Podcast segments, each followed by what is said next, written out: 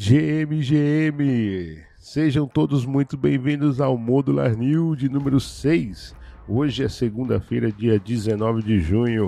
Eu sou o I Soul Serious e aqui comigo estão João Kryptonita e também Matheus Guelph para a gente trazer tudo que rolou nesse fim de semana para você. Você sabe, Modular News de segunda a sexta, conectando você à informação. Sempre às 6 horas da manhã, as notícias e acontecimentos mais quentes do universo cripto para você não perder nada. E nessa segunda-feira eu já vou passar a bola direto aqui para o Guelph para ele trazer aí as atualizações do mercado.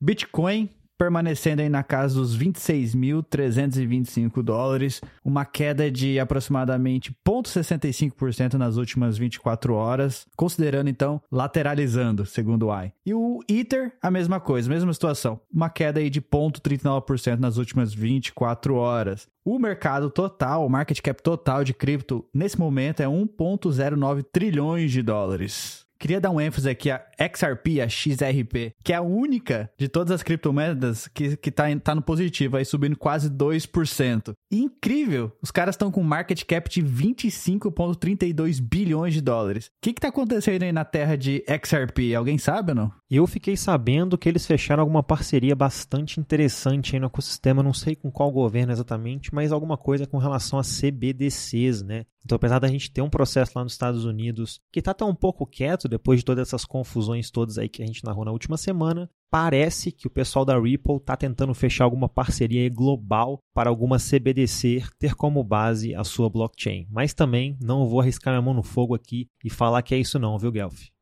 Recentemente o CEO da, da Ripple foi ao Twitter lá, postou um vídeo. É meio que ele jogou um vídeo assim, até meio comemorando a situação, o estado do processo. É, tiveram já as divulgações de algumas declarações lá do documento de Rimas, que a gente até trouxe aqui no Modular News da semana passada, né? Então, calhar foi essa especulação aí, mais dos bastidores ali, né? A gente sabe que a SEC está ficando cada vez mais manchada na, na, no seu currículo aí, na sua imagem, principalmente publicamente. Então, talvez pode ter sido isso. Beleza, deixa eu trazer aqui, cara. Binance deixa a Holanda e está sob investigação na França. A Binance, uma das maiores corretoras de criptomoedas do mundo, anunciou a sua saída do mercado holandês após não conseguir obter o registro como provedora de serviços de ativos virtuais, mesmo após explorar muitas alternativas com os reguladores locais. A partir de 17 de julho desse ano, novos usuários residentes da Holanda já não serão aceitos e os usuários que já existem somente poderão retirar ativos da plataforma, mesmo ficando impossibilitado de realizar ou compras, negociações ou depósitos. Ou seja, a única opção dos usuários da Binance na Holanda será o saque mas o bom é que eles vão poder sacar para para carteira, né, para sua MetaMask, eu acho. Sim, não? sim, sim. Aí, tanto faz, né? Aí você pode tanto para Fiat como para é, saque cripto. E é interessante esse movimento da Binance porque é, nesse processo de defesa ela, ela citou diversos outros países da União Europeia de que ela é, está em conformidade e mesmo assim é, não obteve sucesso mais interessante ainda é se a gente for para pensar o Parlamento Europeu recém aprovou o MiCA, né, uma lei que regulamenta o criptomercado na Europa, e talvez ela não teve tanto interesse assim de lutar ali na Holanda localmente, porque está de olho com a Mica. Lembrando que a Binance foi uma das corretoras que comemorou aprovação da Mica, então talvez possa ter sido uma, uma retirada estratégica aí, mas pronto. Enquanto isso, na França, a corretora está sob investigação desde fevereiro de 2022 sobre acusação de lavagem de dinheiro. De acordo com uma reportagem publicada no jornal francês Le Monde, o braço da Exchange, com sede na França, foi objeto de investigação preliminar conduzida pelas autoridades locais de Paris início em fevereiro de 2022. Que fase do CISI, hein? Que fase. Sabe uma, uma pequena observação? Quando os Estados Unidos decretou que o torneiro cash era ilegal o uso no país, né? Sancionou o torneiro cash, a Holanda imediatamente foi lá e prendeu, prendeu Alex Pertsev. E agora a, os Estados Unidos está investigando a Binance US, a Binance Global, processando o CZ e todo mundo, e de repente a Holanda também é, começa a apertar ali que a Binance faz, ah, vou sair da Holanda. Coincidência? Nada no ecossistema é coincidência, né, Guelph? Não tem como falar isso, não.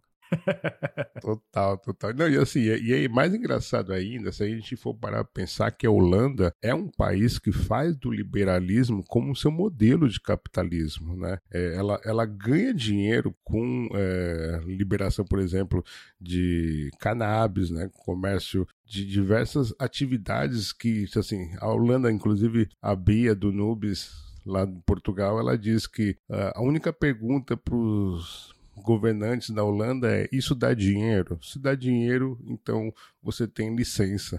Tá Exatamente, né? Então, e aí, curioso isso, né? Porque ela tomou uma negativa num país que funciona na base do liberalismo, assim, né? Então é, é bem, bem estranho esse movimento. Mas como o, o, Guel, o Curi falou, né? Nada nesse mercado é coincidência, né? É isso mesmo. Bom, vamos pular aqui para a próxima notícia. Houve algo interessante também que afeta a própria Binance. A DAI, é, a stablecoin descentralizada do mercado, ela flipou a Binance e o USD, o dólar da Binance, em capitalização do mercado. Então, no momento da gravação, o valor de mercado da BUSD, que é a stablecoin da Binance, é de 4,3 bilhões, uma queda de quase 30% em relação aos 5,54 bilhões em 18 de maio. A stablecoin está em tendência de queda desde dezembro de 2022, quando seu valor de mercado atingiu 23 bilhões. Quem não quis saber dessa história foi a própria DAI, que agora é a terceira colocada, a terceira maior stablecoin de mercado, atingindo 3,5% do mercado. A líder continua sendo a Tether com quase 66% e seguida da Circle com 22%. Como eu falei aqui nos bastidores, eu não sei o que é mais preocupante se a BUSD perder mercado, se a Tether ganhar mercado, né, Uai? É impressionante, realmente, né? E assim, 66%, né, cara? Tipo, dois terços do mercado é mesmo muita coisa. E... Mas é interessante ver isso, até porque a gente narrou nas últimas semanas bastante coisa sobre stablecoin, né? Então, mercado de stablecoin tá pegando fogo aí. E até, impressão minha, a gente vai trazer isso mais pra frente também, Guelph. No final tem um alfa aí falar de stablecoin. Aí sim, alfa logo na segunda-feira para você começar a semana aí já se aventurando na Web3. Isso é só no Modular News.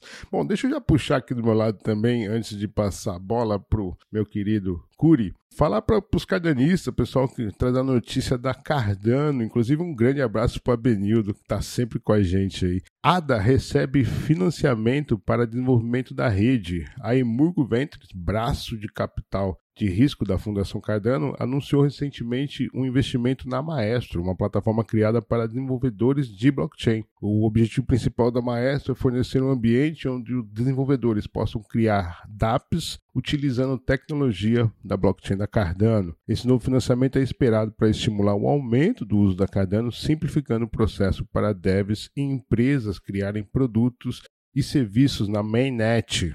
Além de incentivar o desenvolvimento da rede, a Maestro também propõe soluções sob medida de camada 2, né, Layer 2, para acelerar transações e facilitar a escalabilidade de aplicativos Web3 de desenvolvedores e empresas. Então, bem interessante aí a Cardano recebendo um investimento de um braço forte aí, desenvolvimento, que é Murgo, para escalar aí, talvez até vir com mais soluções de segunda camada também na blockchain da Cardano. Uma curiosidade aqui da Cardano, não sei se vocês chegaram a ver, mas o Charles Hoskinson, que é o fundador da Cardano e o CEO da Cardano, ele investiu um milhão de dólares numa expedição em busca de tecnologia alienígena no Oceano Pacífico. Vocês viram isso daí vi, ou não? Vi. Ele diz que está buscando tecnologia, quem sabe, para algo diferenciado aí, para ajudar no, no, avanço da tecnologia. Interessante, curioso é, isso aí. Ele botou 1,5 milhão do próprio bolso, né? Então fica aí a, a pergunta, né?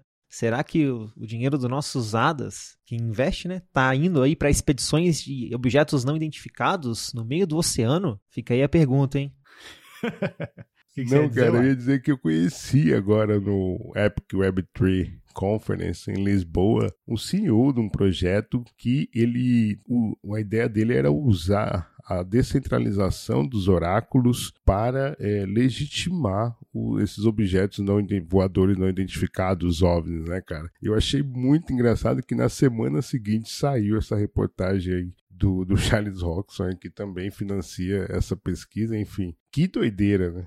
Boa. Puxando aqui então a próxima notícia. Essa aqui é para quem gosta do mundo dos games, para quem está animado com o mercado de criptogames aí. Aparentemente o Fortnite aí tá na pauta da vez no mundo cripto e por quê? Porque tá rolando um teaser aí postado pela Nike onde Nesse vídeo há uma, uma, suposta, uma possível parceria entre a Nike, na verdade a empresa Web3 da Nike, a Ponto Swoosh, e o Fortnite. Que como que, que é isso? O que está acontecendo, né? A plataforma Ponto Swoosh da Nike, ela foi construída na rede Polygon, uma plataforma bem interessante que está trazendo uma, um braço da Nike realmente na Web3. E na última semana a Nike compartilhou um teaser no Twitter para um próximo evento de caça ao tênis. Que esse evento seria hosteado dentro ali do Fortnite. Só que esse teaser foi um pouco diferente dos outros que a Nike já tinha postado antes. Por quê? Porque em vez do só ter o logo da Nike, também tinha o logo dessa empresa, o braço Web3 da Nike e também o logo do Fortnite da Epic Games. Então, os detalhes dessa colaboração a gente ainda não sabe, mas algum lançamento grande aí pode estar por perto. E é aquela coisa, se a gente vê o Fortnite adotando NFTs, cara, esse mercado aí vai bombar, velho. Fortnite é um jogo gigante, um dos maiores jogos hoje, inclusive. E a Nike também é outra, uma outra marca gigante aí, não só da Web3, mas também na Web3 com essa empresa Ponto Swoosh. Não sei se vocês estão acompanhando aí, se sobra tempo ali, para além de CDG em protocolo, para além de estudar, para além de participar em Spaces, fazer modular news e tudo mais, para jogar um joguinho ali no final de semana, galera. Mas, querendo ou não, não dá para a gente negar que uma parceria entre Fortnite e a Nike ali para ter NFTs dentro do game poderia desencadear aí em uma ascensão desse mercado de criptogames, né? Bullish. Seria realmente um game changer se Fortnite, que é, acho que é a é o game com a maior comunidade no Discord, tivesse acesso a, a NFTs. As pessoas, como acho que o Y já falou aqui na semana passada, o pessoal lá do Fortnite já está acostumado a, a, comprar itens digitais. Eles só não usam a blockchain ainda. Mas quando chegar essa tecnologia para dentro do Fortnite, aí será um game changer. Boa, muito bem lembrado. Também relembrando aqui que no passado, Fortnite já fez várias coisas intituladas de metaverso, já teve show gigante dentro do game. Então, não é de hoje que o jogo tem algum tipo de braço ou interesse, vamos dizer assim, para com o Web3. Mas o que vai sair dessa parceria aí com a Nike ou com a Ponto Swoosh, a gente vai descobrir só mais para frente. Galera, vou puxar mais uma aqui. Essa aqui também é para especialmente para quem está no Brasil. Amanhã, terça-feira, começa o evento Blockchain São Paulo, certamente em São Paulo. E o evento vai ser do dia 20 ao dia 23 e vai contar com bastante coisa, bastante palestras, painéis, feiras e pessoas super interessantes do ecossistema Web3 e também com algumas trilhas dentro desse evento, como por exemplo a trilha Road to Web3, que é curada pelo Punk 7406, também conhecido como BR Punk. E nosso time aqui da Modular, com certeza, vai estar tá lá no evento. A gente vai estar tá lá quase todos os dias do evento. E dia 20 a dia 21 estaremos moderando alguns painéis lá dentro. Dentre eles, um painel sobre Ethereum e escalabilidade e um painel também sobre DeFi.